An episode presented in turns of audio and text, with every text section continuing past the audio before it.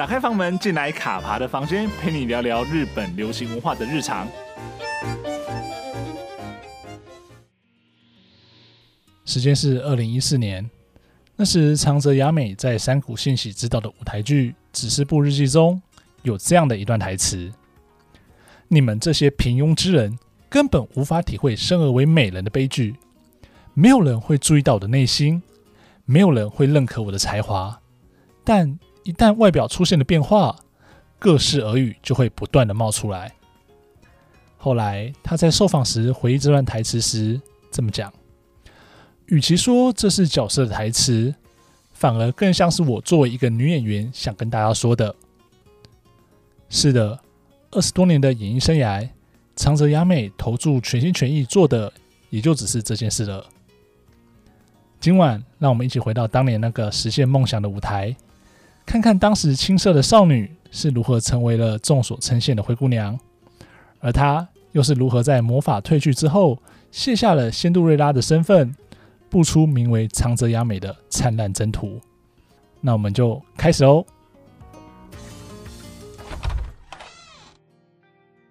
时间回到两千年，第五届东宝灰姑娘选拔的会场。那年年仅十二岁的长泽雅美拿下了当届的大赏，并以此为契机迁入了东宝艺能而出道，踏上了许多前辈都曾走过的路。当然，作为经纪公司东宝艺能力捧的新人。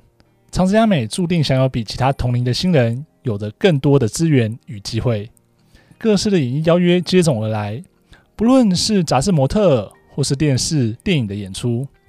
我相信这对于很多的新人来说是可遇不可求的机会。当下，他仿佛真的像是遇到了神仙教母，挥动了手中的魔法棒，让他从一个平凡的小学生摇身一变成了众所称羡的仙度瑞拉。只不过看过童话故事的我们，大概都知道，那场选拔终究只是那双遗失的玻璃鞋。当灰姑娘终于套上了这双鞋，成为仙度瑞拉后，真正挑战才要开始。否则，当指针走过午夜，魔法依旧会消失。那时的长泽雅美虽然演出机会很多，但是始终没有一个令人印象深刻的代表作。在影视作品中，大多是戏份不多的配角，大家或许知道她是谁。但也就只是知道而已。有些改变是从后来他接演了《宛如阿修罗》《黄泉归来》等几部作品，才开始慢慢让大家认识到这个前途不可限量的女孩子。只不过，其实想一想，这些作品都还称不上她的代表作。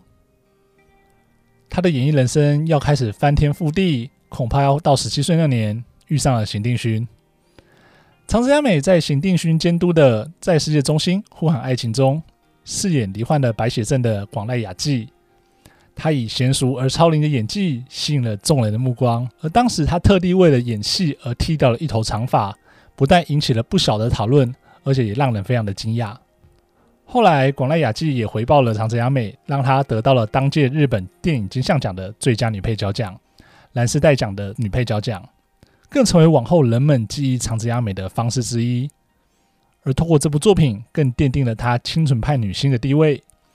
各式各样的作品邀约接踵而来，例如《邻家女孩》《泪光闪闪》，大家熟悉的东大特训班与求婚大作战。至此，长泽雅美一步一步的跻身到了一线女星的行列。但是，灰姑娘的故事终究只是童话，真实的人生可不会像童话一样哦。即便长泽雅美确实有不少的时机证明她是一个好演员，但是很残酷的是，随着年纪的增长，转型是她必须面对的瓶颈。她曾说，当时她考虑了，或许换个环境和不同的人一起工作是一个好方法。于是他在二十五岁那年做了一个大胆的决定，到台湾拍戏。而他拍摄的作品，相信大家也是很熟悉的，是与蓝正龙共演的《流氓蛋糕店》。而很有趣的是，当时长泽雅美要来台湾拍片之前，她其实是完全不会讲中文的。而为了要协助她融入工作环境，剧组还帮他请了贴身的翻译，处理包含拍摄在内的生活大小事。即便有这样一个保姆的角色，但是长泽雅美她仍拿出了作为演员的精神，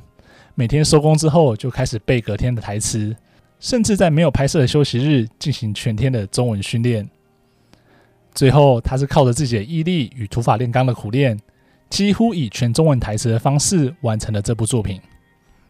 往后，他回忆起这段拍摄时光时，他是这样讲的：“这部作品让我重新认识了自己，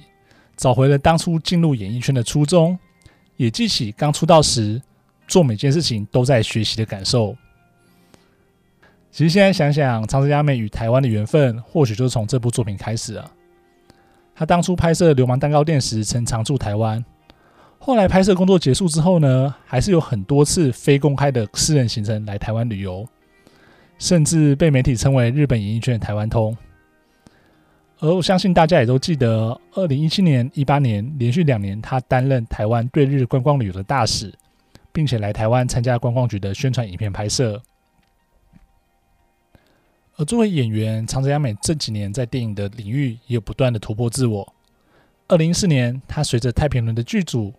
人生首度造访了坎城。当时她说：“希望有一天，我是以竞赛片演员的身份走坎城的红毯。”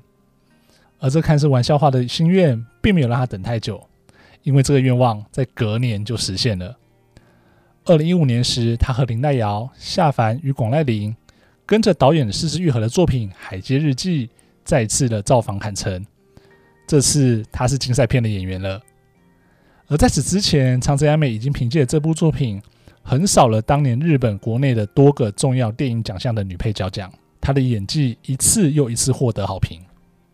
而时间再近一点，在被疫情云雾笼罩、冲击影视界的二零二零年到二零二一年，他的演技始终是闪闪发亮，并为他的演艺人生再次刻下了值得铭记的时刻。这一年，他在母子情结中化身为沉迷于小钢珠与牛郎店的母亲，在绝望的世界逐渐沉沦，并将自己与儿子推向无法回头的界限。而走向更加极致的，还有他的演技。她不但凭借这部作品站得更高，走得更远，并以此夺得了演艺生涯的首座日本电影学院的最佳女主角奖。现在回头看看，当年那个获得东宝灰姑娘的殊荣的女孩。她曾经说过，希望可以成为像水野真纪那样温柔体贴、演技很好而受人称赞的女演员。不过，二十一年过去，在神仙教母的魔法消失之后，她终究没有变成水野真纪或者童话故事中的仙度瑞拉。但其实我们现在都知道，她不需要成为任何人。这些年，她一步一步的努力，她早就成为了名叫长泽雅美的演员。如今，许多的少女望着她的身影。也说出了类似的话：“我要成为像长泽雅美一样的演员。”他曾说过：“有人跟他这样讲，演艺圈是很现实的，一旦过气就会被人放弃。不过，我觉得就算是真的是这样子也没有关系，因为人生是自己的，而我不是那种会放弃的人。”今天是长泽雅美的生日，希望你始终走在你自己梦想的稳健道路上。祝你生日快乐！那个曾经因为神仙教母的魔法而走向舞台前的女孩，如今凭借着自己的努力，在魔法消失之后，仍然站在这里。